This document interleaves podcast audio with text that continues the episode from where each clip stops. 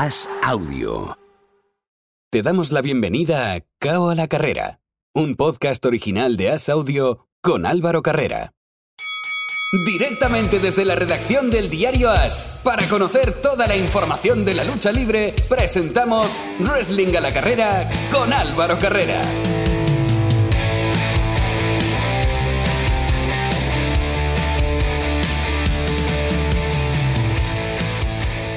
Todavía estamos con las manos en la cabeza por lo sucedido en el Raw de este lunes. ¿Qué tal? ¿Cómo estáis? Bienvenidos al último de los asaltos de Cabo a la carrera, tiempo para la lucha libre, tiempo para el wrestling y como digo, una semana en la que han pasado muchísimas cosas y para analizarla, como siempre, cuento con dos de las personas que hacen posible la mejor web en castellano sobre lucha libre. Hablo de Planeta Wrestling y hablo de Carlos Gascó. Hola Carlos, ¿qué tal? Hola, ¿qué tal Álvaro? Pues muy bien, aquí estamos una semana más con, bueno, muchas novedades.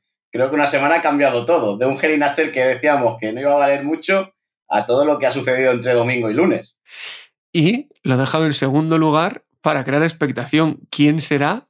¿Quién será? Sí, sí, sí, vuelve Miguel Pérez. Y creo que con la escopeta cargada. Muy buenas, Miguel.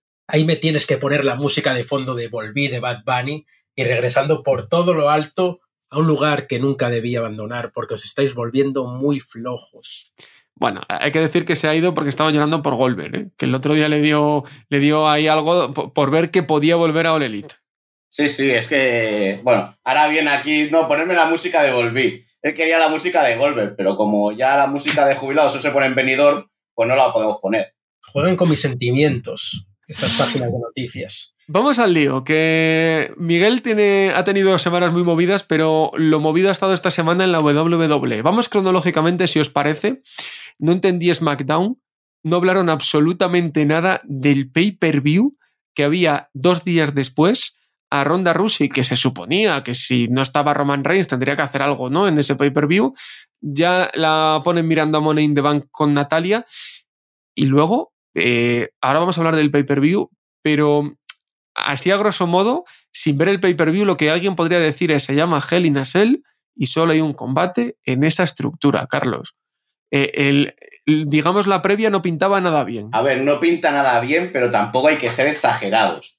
Cell in a Cell tradicionalmente solo ha tenido un combate en, jaula. No tenía tres ni cuatro como ha pasado en años anteriores, en el 2020 o en el 2021.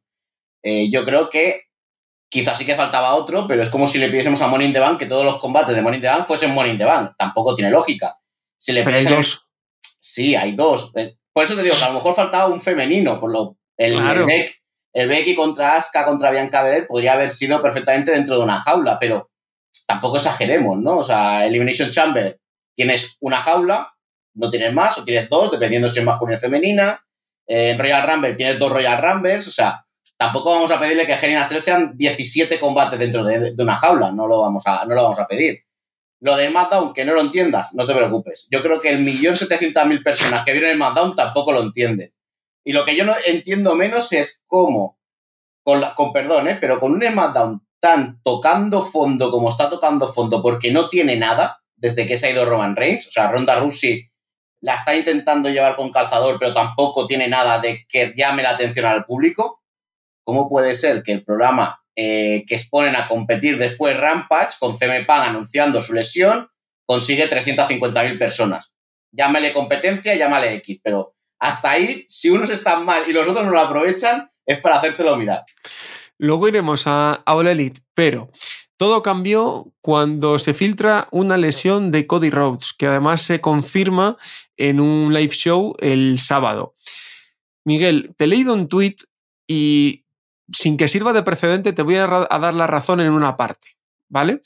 Eh, a mí me pareció eh, que Cody Rhodes se ganó el respeto de todo el mundo el otro día. Ahora, estoy contigo en que WWE no debería de haber permitido que una superestrella, además tan importante para el futuro como, como es Cody Rhodes, para ellos, para el futuro a corto plazo, se arriesgase de esa manera a pelear en Hell in a Cell. Y es que encima la explicación que me han dado desde dentro de WWE, la gente que está eh, conectada con Cody, con su entorno, es que como ya estaba completamente lesionado y esa parte mm, ya no se podía dañar más, el equipo médico hizo bien en darlo de alta para poder competir. Es una locura lo que hizo WWE, porque es verdad que si médicamente esa parte no te la puedes dañar más porque no va a haber daño al hueso, el músculo ya está destrozado, no te va a pasar nada, pero sí puede que no cojas bien una cuerda y te partas el cuello. Eso es lo que parece que no ha entendido WWE, eso es lo que parece que no ha entendido su equipo médico y para mí es eh, patético que una empresa como WWE haya permitido que eso suceda. Muy bien por Cody Rhodes, un 10 para él por intentarlo, por dar una buena lucha, pero nunca, nunca, nunca debió suceder. Y la gente lo que comentaba es, el espectáculo debe continuar, sí, pero no era necesario que ese combate siguiera adelante. Si hubieran construido un buen pay-per-view, hubieran tenido luchas para suplir ese evento estelar, esa lucha que todo el mundo quería ver. Pero como han, dado un SmackDown que se llamaba Hell in a Cell, que por cierto evento prostituido no, lo siguiente. ¿Por qué tiene que haber un Hell in a Cell en junio? Porque sí, porque toca. No. Pues si lo hubieran hecho bien desde el principio, Cody no tendría que haberse arriesgado y no estaríamos hablando de esto. WWE hace mil cosas bien, pero esto es quizás lo peor y lo que más daño ha hecho a la compañía de lo que va de año. Porque si yo voy a invertir hoy en WWE como accionista y veo cómo trabaja su equipo médico y veo que cualquier día una persona se puede matar en el ring porque lo dejan subirse con una lesión que le incapacita casi un brazo, no meto un duro en la empresa. Tiene toda la razón, Carlos. Sí que es cierto que yo estoy con Cody, yo sí que entiendo a Cody, creo que un 10 para él y que creo que la WWE... Dime. Perdona que te interrumpa, que nosotros, y veo que todo el mundo supone que esto ha sido valentía de Cody, que esto ha sido por amor al wrestling, yo quiero dejar caer que tú estás trabajando para una empresa, para una multinacional, que si te dice que tienes el alta médica y subas, subes, por mucho que no quieras. Yo, Eso yo, todo el mundo supone que Cody quiso, pero ¿y si lo obligaron? Yo entiendo que fue de buena fe. Entiendo eso. Pero sí que es cierto, que es lo que le iba a decir a Carlos, que WWE le bajó Dios a ver.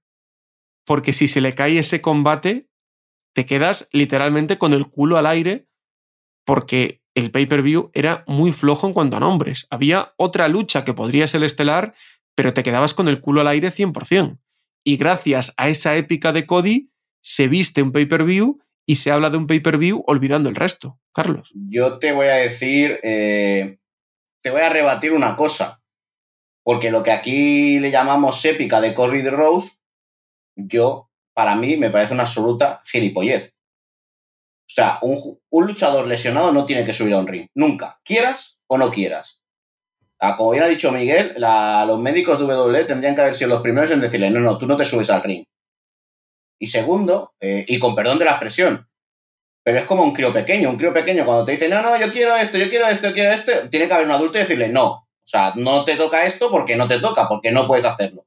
Yo creo que a Cody Rose tendría que haber parado los pies y tendría que haber dicho, no, tú no luchas hoy. No nos podemos arriesgar a que tú tengas un, percance mayor, a que te puedas lesionar en otro lado porque no puedes hacer cualquier movimiento bien con la mano derecha e intentes forzar la izquierda o una pierna y te lesiones. Si vas a perder cuatro o seis meses, pues mira, dejas la storyline pendiente y la recuperas en el, en el mes que toque, en octubre, en noviembre, cuando sea.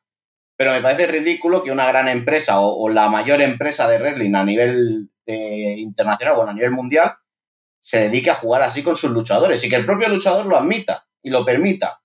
Y encima todavía me parece más eh, irrespetuoso por parte del fan que encima lo aplaudamos. Yo no creo que ningún fan vaya a aplaudir porque se rompe una pierna Messi y al día siguiente sigue jugando con Argentina porque él ha querido jugar. No, me parece eh, ilógico. Bueno, eh, de esas cosas hemos visto. O sea, tenemos el ejemplo de Rafa Nadal también, ¿no? Que, que ha ganado Roland Garros y que dice, bueno, yo juego como. Pero no tienes eh, una persona que te mande. Sí. Y ahí está la gran diferencia. Tú, Rafa Nadal, puedes tener tu entrenador, tu, gente que te diga, no, no, mm, tú puedes eh, competir porque esto es así. No tienes un torneo que te diga, no, mire, somos el señor Roland Garros y nosotros no le vamos a permitir mm, que usted participe en el torneo en estas condiciones. Y también, además, Carlos, destacar, obviamente, en el caso de Rafa Nadal, eh, la opción de que pase un accidente muy grave se reduce. Lo más que podía pasar, pues es que sufriese una fractura, que ya es una putada, con perdón, pero ahí no va más. Pero claro, en el caso de Cody Rose podía haber pasado algo muy grave, que es lo que estáis comentando los dos. Y muy importante, que en el caso de un deporte individual, si Rafa se lesiona, mal, pero se lesiona a él. No va a matar a nadie. Esa es la diferencia. Carlos, que querías acabar. No, no, yo para mí es eso. Me parece, me parece irrespetuoso por parte del fan encima aplaudirlo. Una cosa es que tú estés haciendo un combate como le pasó a Triple H y te lesiones durante el combate y digas, no sé lo que tengo, pero este combate lo tengo que acabar y tires. Porque digas, eh, el dolor me mata, pero yo tengo que acabar este combate porque ya te ha pasado durante el combate. Hay momentos, hemos visto combates donde realmente el luchador no ha podido seguir, se hace la señal de la, de la X y se para el combate. Pero hay luchadores que dicen, me he hecho daño, continúo el combate y cuando acabe ya veremos lo que tengo pero sabiéndolo un día antes, con la lesión, tal como él cuando se quita la chaqueta se le ve todo lo que es el, pectoral ennegrecido, porque ya que yo no era un morado, era casi. Eso, era, negro. Eso era negro, sí, sí. eso lo tienes que llevar ya desde hace una semana. ¿No tienes previsión WWE de poder preparar algo y decir, pues mira, paso el Bianca contra Asuka, contra Becky al main event, eh, Judgment Day lo hago en cambio de en un combate 3 contra 3, lo paso un Liv Morgan contra Rhea Ripley y un combate de parejas cualquier storyline que puedas hacer, o metes un ricochet contra Gunter en cambio de dejarlo para el viernes en el SmackDown, que te hubiese servido para rellenar ese hueco de combate, oye, ya está. Y, la gente al final eh, tiene dos dedos de frente y entiende que por una lesión no puedas obligar a un combate, a una lucha. Entendimos perfectamente en, Day One que Roman Reigns no podía luchar porque tenía el COVID y nadie lanzó, vamos, nadie puso el grito en el cielo y dijo, ah, ¿por qué no está Roman Reigns aquí luchando? ¿Por qué no sé qué? creo que tenemos que ser, tenemos que tener dos dedos de frente y en este caso WWE no los ha tenido. Y para mí me parece un gran error. Y el rizar el rizo me parece, Miguel, que se esté vendiendo que Cody quiere estar en cuatro semanas en Money in the Bank. Creo que es una absoluta locura porque esa lesión, mm, habitualmente, todos los luchadores que la han tenido tardan de seis a ocho semanas. Y si llegas en cuatro, a saber cómo llegas. No, no. Si ya ha sido una temeridad, sería el doble de temeridad esto. Que es imposible, no va a llegar. No sé quién habrá dicho eso, si lo venden desde la WWE. Bueno, pero porque se quiere vender como una superestrella de las que mm, ya no quedan, el John Cena moderno, el... Pero no, ni de broma. Diga lo que diga, es que no puede, aunque quiera. No hay, no hay forma humana ni divina de que ese tío esté en un ring en un mes. No, no se puede, simplemente hay que decir, la actualización es que tiene que pasar por el quirófano, igual a estas horas cuando estáis escuchando el programa ya, ya ha sido operado, eh, sufrió un, creo que fue un desgarro en el pectoral, ¿no? O una... es que, claro, fractura es un músculo, creo que es un desgarro completo. No sé qué bíceps, algo así, ¿sabes? O algo del pectoral. Una rotura, una rotura del bíceps, exacto. O sea, del bíceps, no, perdón, del pectoral, y que obviamente, pues si no habéis visto las fotos, eh, las podéis ver y veis ahí perfectamente el cisma que, se formó. Que vamos, podemos decir que esa misma rotura se la produjo Triple H y estuvo de cuatro a seis meses de baja. No estamos hablando de semanas, estamos hablando de meses. Es que es muy grave. Claro, por eso te digo, que no es que, que él quiera estar en cuatro semanas, muy bien. Pero a lo mejor estás en cuatro semanas, haces una lucha y tienes que volver a parar otras cuatro semanas, otro, otros dos meses, porque es que realmente, está recuperado eso. Tal y como es el deporte del wrestling, no puede coger nada de peso hasta que eso no esté bien cicatrizado, porque en cuanto lo cojas vuelve a romper y luego tienes que empezar a fortalecer poco a poco, coger de 500 gramos a lo que levante. O sea que es un proceso largo y más en un deporte como el wrestling. Dímelo a mí, que me he roto un brazo y estoy, estoy en proceso todavía de rehabilitación. Y llevo, dos meses de que me operaron. El, doctor Gasco también lo, tenemos por aquí. Fuera de eso, eh, Miguel, la lucha, más allá del enfado por, por que le dejasen pelear, ¿qué te pareció? Mediocre. Muy mediocre. Si esa lucha la hace sin estar lesionado, mm, la gente no dice que es un luchón, ni que es épica, ni, ni nada. Las buenas críticas que se le dan es porque las la hace un tío que está lesionado. Vale, para estar lesionado está bien. Pero si Cody estuviera bien, una lucha más, un Helen el más. No entiendo por qué la gente está diciendo que es el nuevo Show Michaels, que es la nueva estructura. Que... No, una lucha del montón, una lucha más. El resto del pay-per-view, lo comento todos los resultados porque creo que tampoco hubo nada destacado salvo el primer combate y luego me decís lo que queráis destacar. Austin Theory mantuvo el campeonato de Estados Unidos ante Mustafa Ali, Mazkat Moss ganó a Happy Corbin, Judgment Day se llevó el triunfo ante Styles, Valor y Liv Morgan, Kevin Owens ganó a Ezequiel, Lasley a Homos y a MVP y Bianca Belair retuvo el campeonato de Raw ante Asuka y ante Becky Lynch.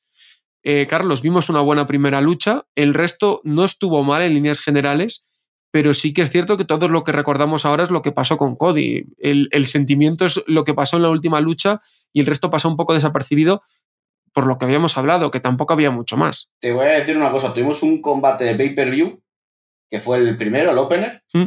Tuvimos un combate de SmackDown, porque en Matt contra Byron Corbin lo puedes ver un viernes, y tuvimos tres combates de Raw.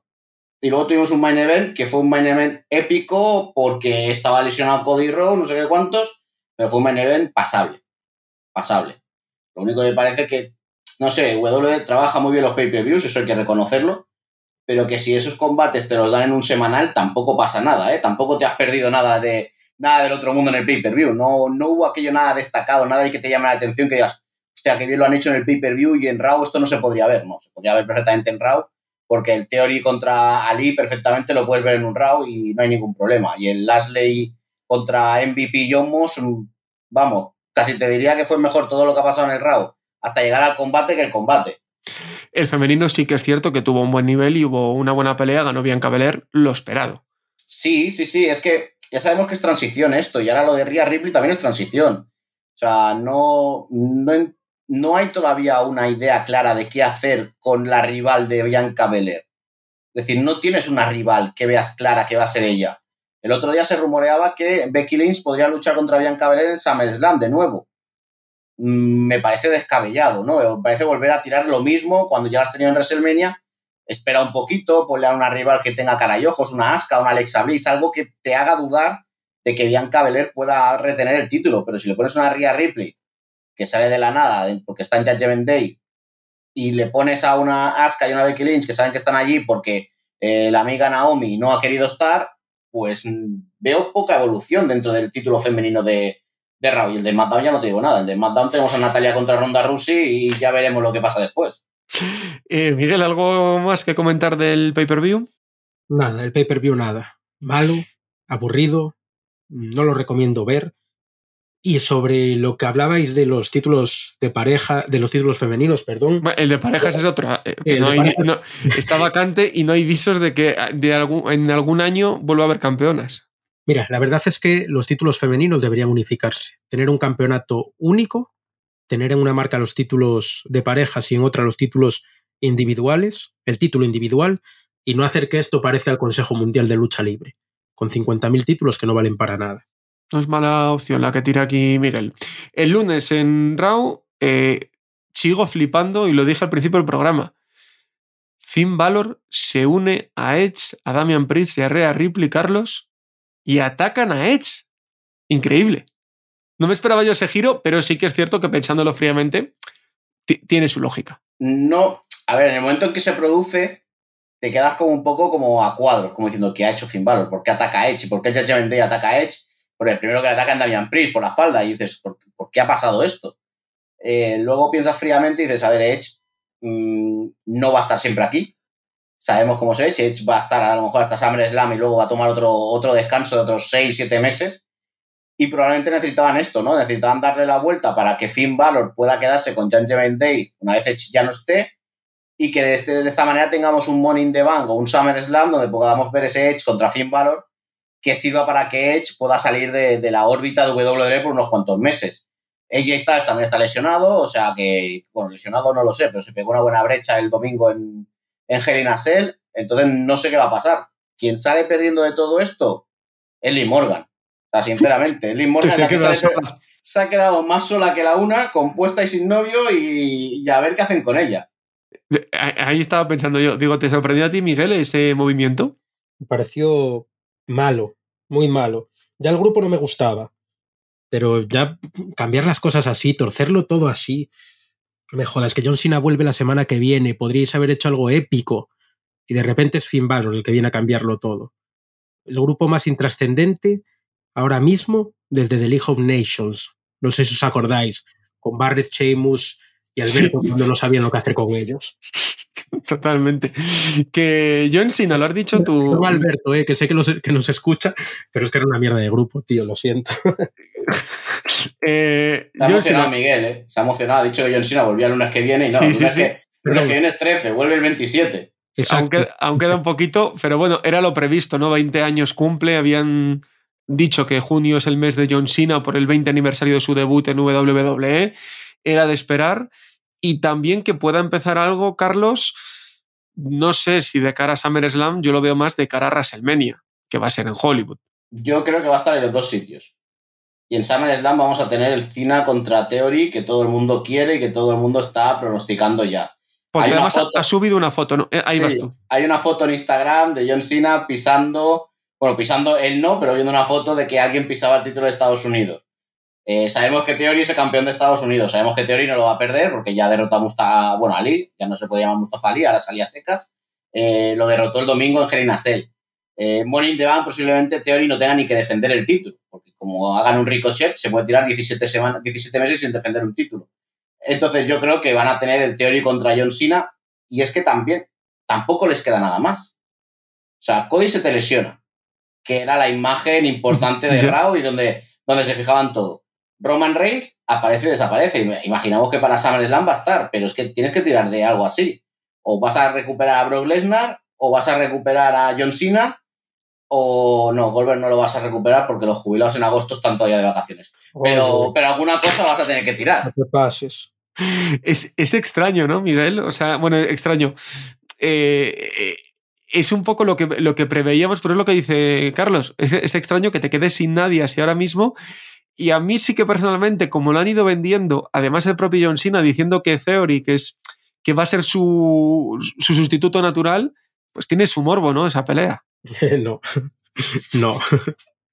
¿Tú comprarías un pay-per-view para ver a Cena contra Theory? No, comprarías para ver a Cena contra quien sea, en verdad, pero Theory no te vende una mierda. Es verdad que lo tienen que ir construyendo, pero no sé yo si le quedará grande un SummerSlam, tío. Pero si está ahí, si está ahí SummerSlam, pues bueno, si lo van a ver, a ver, te lo compro. A mí sí que me apetece, Carlos, ¿a ti? ¿Me, apoyas o vas en contra mía también? Yo es un combate que me gustaría ver mucho. Entonces ya sabemos que tenemos que despedir a Miguel. También. yo soy de la opinión de que muchas veces criticamos a la gente joven sin darle oportunidades. O sea, a mí me gusta ver a un Theory contra John Cena. A mí no me gusta ver un John Cena contra Roman Reigns. O no me gusta ver un John Cena contra un Brock Lesnar, que es algo que ya he visto 200.000 veces. Me gusta ver un, pase de antorcha, me gusta ver un John Cena contra Theory, que John Cena le lleve el combate y que Theory haga un combatazo y que entonces a partir de aquí se, postule como un buen luchador. Yo, por ejemplo, creo que uno de los mejores combates que he visto, y no es joven, pero sí que me parece una persona que ha ganado mucho respeto por parte de todo WWE en los últimos tres meses, es Kevin Owens después de ver lo que hizo con Stone Cold Steve Austin en WrestleMania. Entonces yo creo que una cosa así salvando las distancias, porque Theory me parece más joven y con más futuro, eh, por parte de Vince McMahon, por WWE, eh, que no, por ejemplo, Kevin Owens, pero yo sí que me gustaría ver un Sina contra Theory y creo que es una manera de intentar apoyar a que gente nueva eh, tenga una cara más visible dentro de la empresa, porque la persona que vaya a ver el combate por Sina, si le ponen contra Roman Reigns, también conocerá a Roman Reigns, pero si va a haber un combate por Sina y le ponen al lado a Theory y Theory le gusta, puedo decir, oye, cuidado, que este, que este chavalín también puede hacer algo. Y para cerrar el bloque de WWE, Miguel, que te he visto también defenderle, eh, lo de Roman Reigns es ya Brock 2.0. Es tremendo, que tiene los dos cinturones que no ha aparecido y yo creo que no va a aparecer hasta que pase Money in the Bank. Mejor, la gente no se merece tener a un campeón como Roman Reigns. Lo estuvieron criticando semana tras semana, diciendo que sus combates eran repetitivos, diciendo que ya defienda uno de sus cinturones. Y ahora, cuando Roman Reigns se va, SmackDown se convierte en un show de mierda. Ya no era muy pero, bueno. Pero es que no ha defendido, es que, es que es un campeón que no ha defendido ningún título desde WrestleMania. Estamos hablando que ya han pasado dos meses y pasarán tres y cuatro.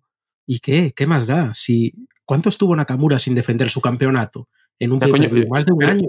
Pero se supone que son títulos importantes. Lo que está demostrando Roman Reigns es que sin él la empresa no tiene sentido. Todo el mundo hablaba de Ronda Rousey y con Ronda la cabeza de SmackDown estamos teniendo unos shows que nadie puede terminar de verlos porque son aburridísimos.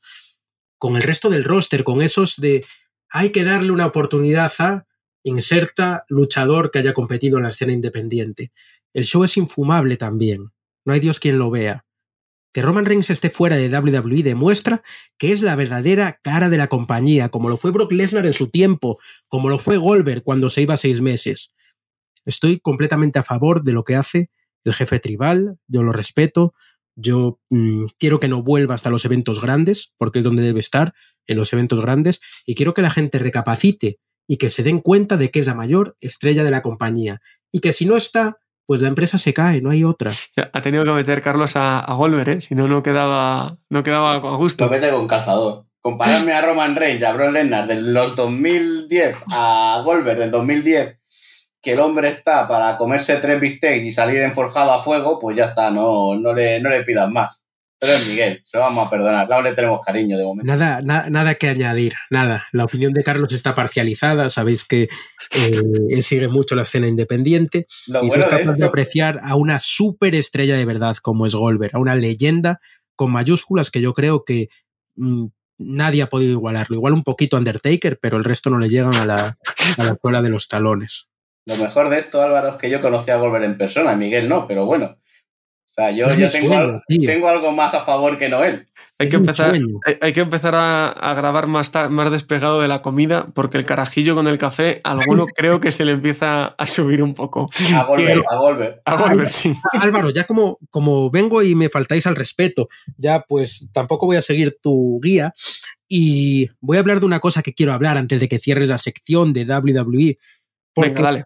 en las últimas semanas ha pasado algo terrible para mí. Y es que Jeff Jarrett ha fichado por WWE como director de los live shows de todo el mundo, uno de los puestos más importantes dentro de la empresa. Y es como que se me ha escapado, ¿no? Jarrett, escuchas el programa y además eh, os lo cuento a vosotros. Jarrett escucha este programa porque está estudiando español y escucha los podcasts, eh, tanto este como el de Planeta Wrestling, como eh, el de nuestras páginas aliadas, un montón en Lucha Libre Online, porque le viene muy bien eh, oírnos hablar y lo va traduciendo, va aprendiendo español, se está esforzando, aunque diga que México es una basura. Pero siento que se me ha escapado. Jared, no sé si en WWE, no sé si en AAA, no sé si en cualquier empresa independiente, no sé si Carlos pegue el pelotazo y te traiga algún día a España, pero esto no va a quedar así. Tarde o temprano nos veremos las caras de nuevo. Una pena para ti y para no- Carlos y para mí, que esperábamos ese guitarrazo de, ya de había pedido 10 guitarras que me las llevasen a casa para dárselas a Jarrett. Pero guitarrazo yo a él o él a mí. Él a ti, él a ti, a ver si te Creemos la tontería de. No, luego os preguntáis por qué desaparezco un mes. Normal que no me entendáis, que no entendáis a Roman Reigns y que no entendáis nada. Cambiamos el tercio, nos vamos a All Elite Wrestling que llega a España la próxima semana y vamos a hablar con las voces que tendrá ese programa aquí en España. En primer lugar, saludamos a Fernando Costilla. Hola Fernando, ¿qué tal? Hola Álvaro, ¿qué tal? ¿Cómo estás? Eh, con ganas de ver el cartel de Fernando Costilla is All Elite, porque lo hemos visto con todos los que han pasado de WWE a All Elite, pero contigo todavía no lo hemos visto. Efectivamente, sí, sí, la verdad estoy muy, muy contento, muy, muy emocionado de estar aquí con, con la élite del wrestling. La verdad es que es un, un cambio y no, y no tan cambio, porque la verdad es un producto muy, muy, muy potente, muy, muy poderoso, lo que vamos a poder ver en TNT. Esta vez en TNT, como ya has dicho tú, van a ser de momento dos capítulos especiales que se van a publicar, los, se van a, a emitir los mismos días, el 17 de junio y luego también el próximo día 19. Y esta vez tendrás contigo a Siro López. Hola Siro, ¿qué tal? ¿Qué tal, Álvaro? ¿Cómo estamos? Con, mucha, con mucho interés por, por charlar contigo y, y- y- no sabía yo que tenías ese control del wrestling o por lo menos esa, esa pequeña afición ¿no? para lanzarte a, a retransmitir con Fernando. Bueno, la verdad es que soy bastante osado, ¿eh? porque el que sabe de esto es Fernando. O sea, yo simplemente, eh, bueno, me gustan todos los deportes, es verdad que, que lo he seguido, no, no voy a decir que, que cada semana o cada cuatro días, pero sí es verdad que, que yo soy un enfermo de, de, de, de- tanto de ver deportes como de practicar deportes, ¿no? Eh, y entonces, eh, bueno, el- cuando me llamaron tuve mis dudas, pero cuando me dijeron que iba a estar al lado de Fernando, que es el que más sabe de esto en, en este país, eh, pues dije, va, ya estoy tranquilo, porque al final, como yo digo, narrar, el que es narrador, al final puedes narrar hasta una carrera de caracoles.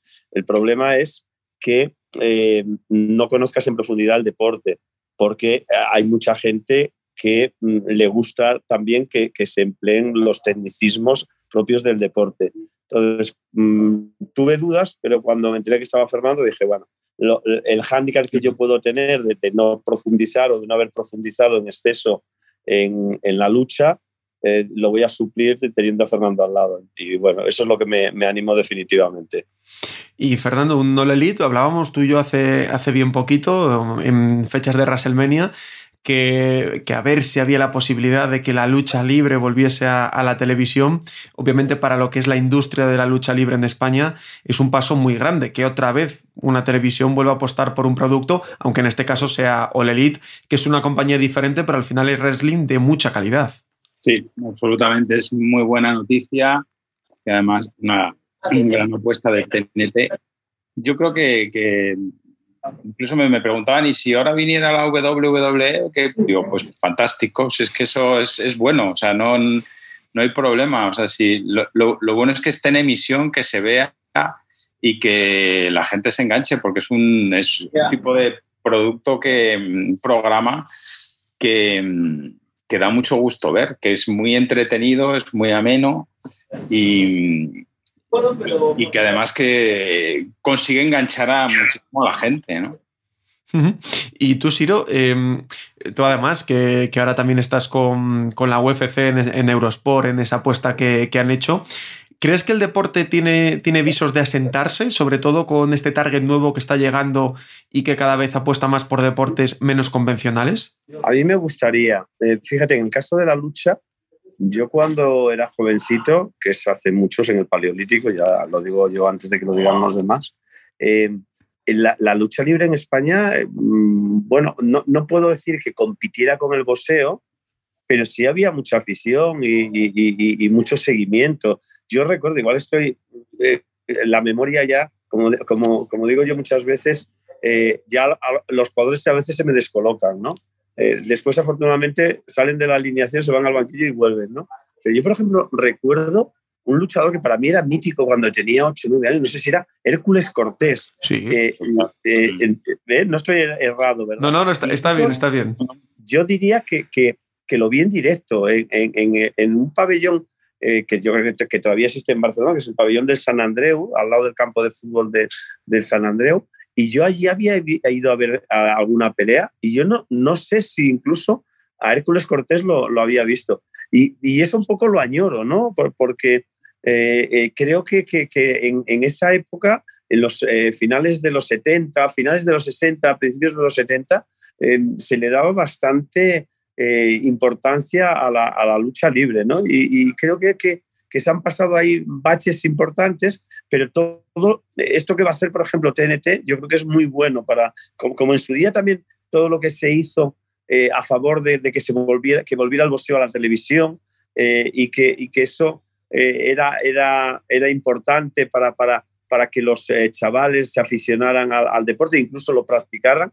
Y creo que, que, en este aspecto, oye, bienvenido sea y yo estoy encantado eh, que TNT haya hecho esta apuesta tan importante por la, por la lucha libre, porque creo que va a ser en beneficio eh, de, del deporte eh, en nuestro país y a, nivel de aficionar a la gente joven, que tiene mucho seguimiento, es, es, donde tiene más seguimiento entre la gente joven.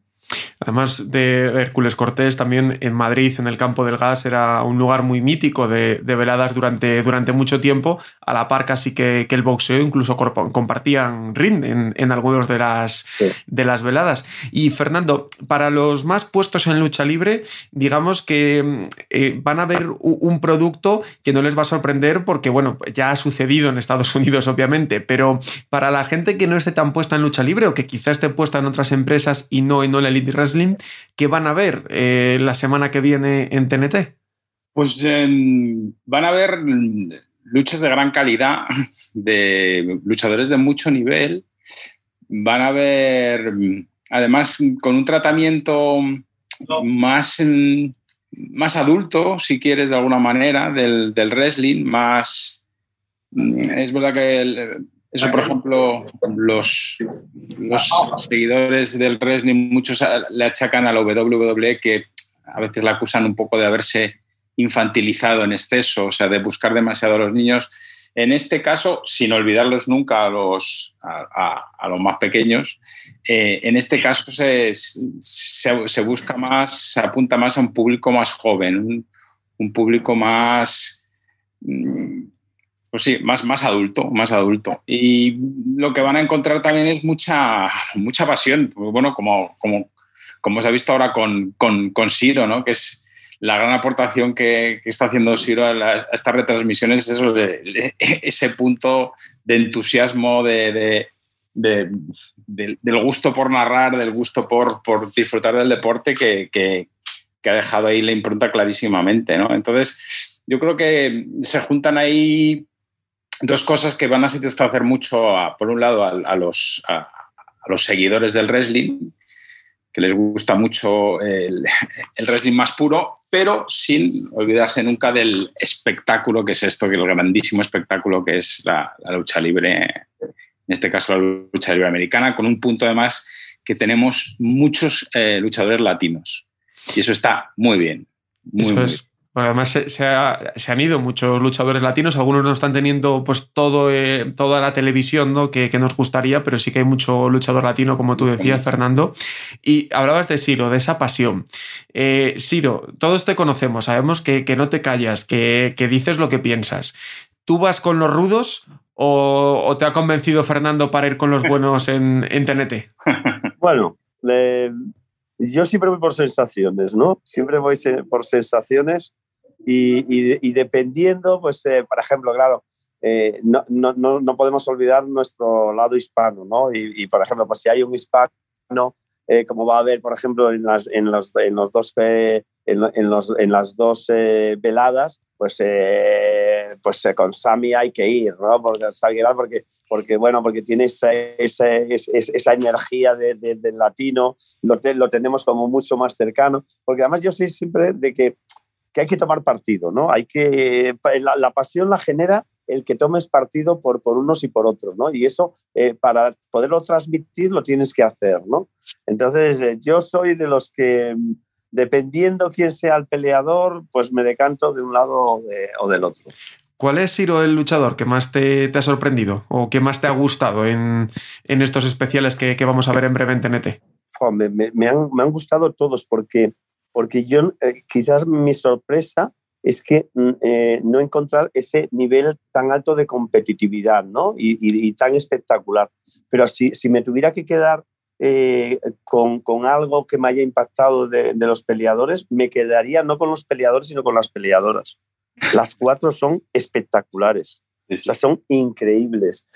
O sea, Rijo, por ejemplo, la, la japonesa, que tiene una cara de súper bondadosa, de que parece que no, no, ha matado a una mosca, y la ves cómo vuela, eh, cómo salta, la elasticidad que tiene. O sea, eh, yo si me tuviera que quedar eh, con, con, algo es sobre todo con ellas cuatro, es que son espectaculares, o sea, es increíble lo, lo, que llegan a hacer encima de, del tapiz, es, es increíble, increíble. Pues este, esta próxima semana, no, no esta en la que estamos hablando, sino la próxima, el día 17 de junio, habrá dos, los dos primeros Battle of the Belts y eh, se repetirá, será las 10 y 5 de la noche y el domingo se repetirá por la mañana a las 11 y media. Más tarde nos informarán desde TNT cuando van otros dos especiales y ojalá que esto sea el inicio de una larga temporada del wrestling de nuevo en la televisión en España. Fernando, un auténtico placer. Igualmente, Álvaro, un abrazo muy fuerte. Siro, muchas gracias por tu tiempo y estamos ya deseando escucharte también narrando lucha libre.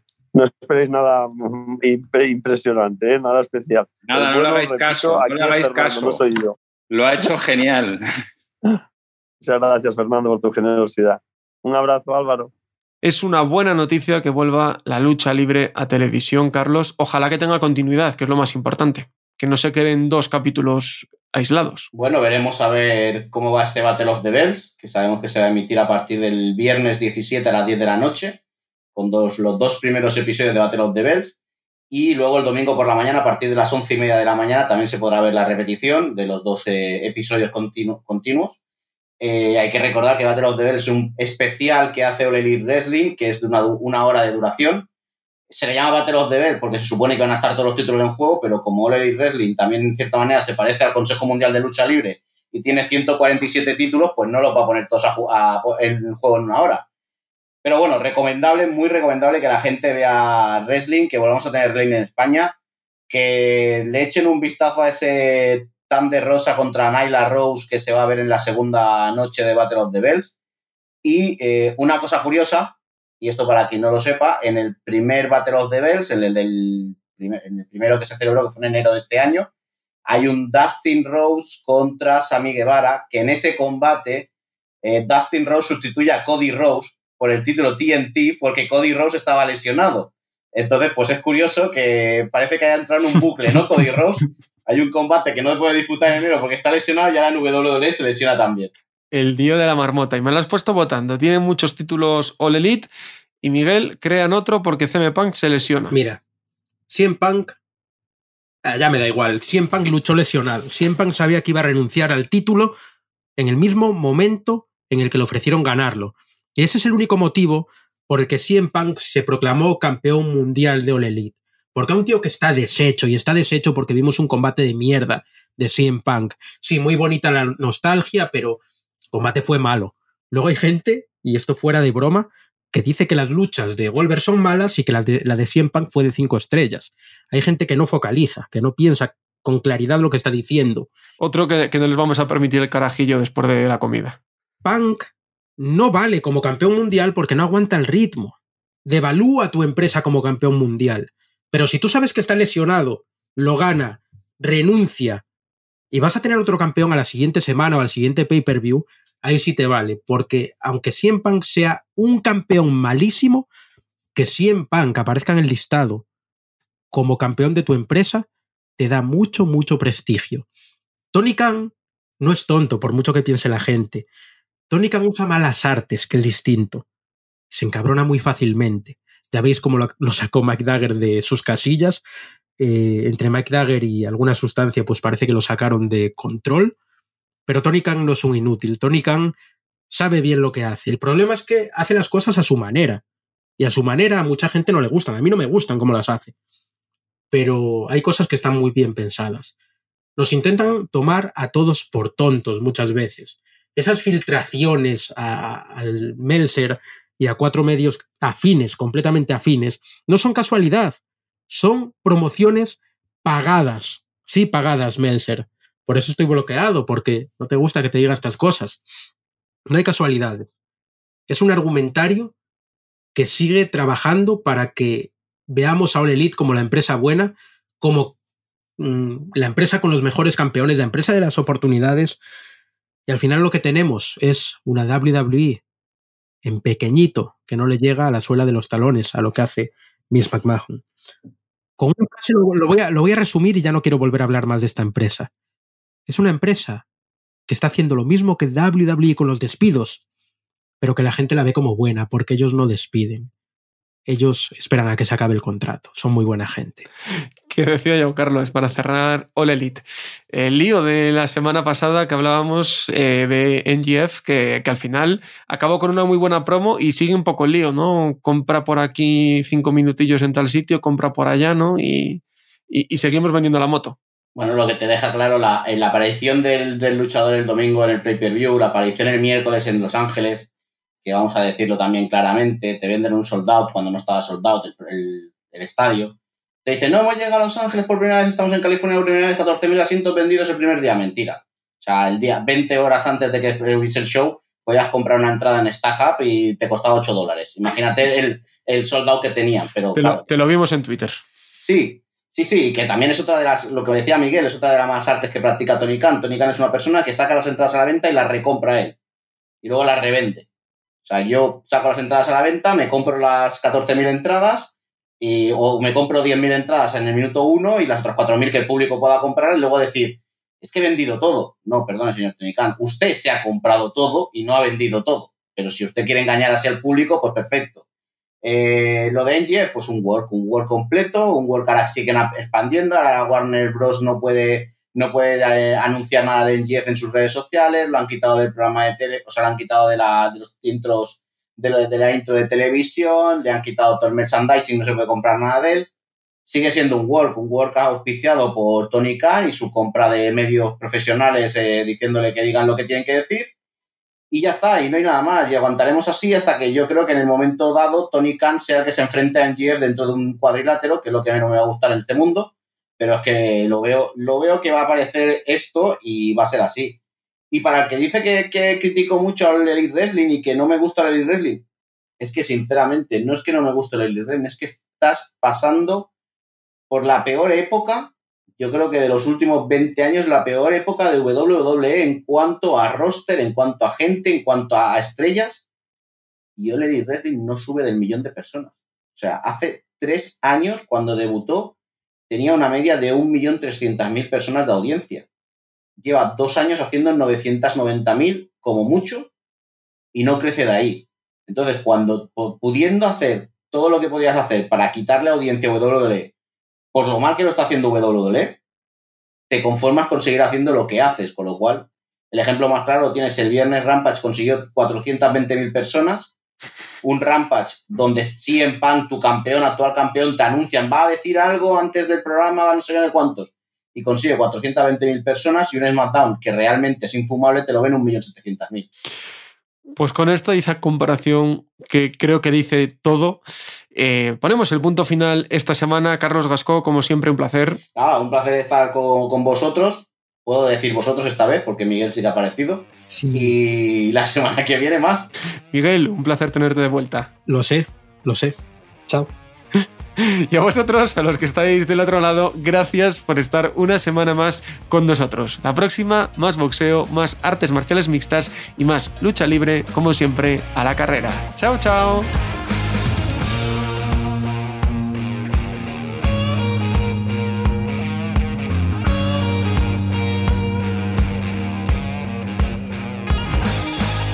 Gracias por escuchar Cao a la carrera un podcast original de As Audio con la dirección de Álvaro Carrera, la producción de Javier Machicado y la realización de Vicente Zamora.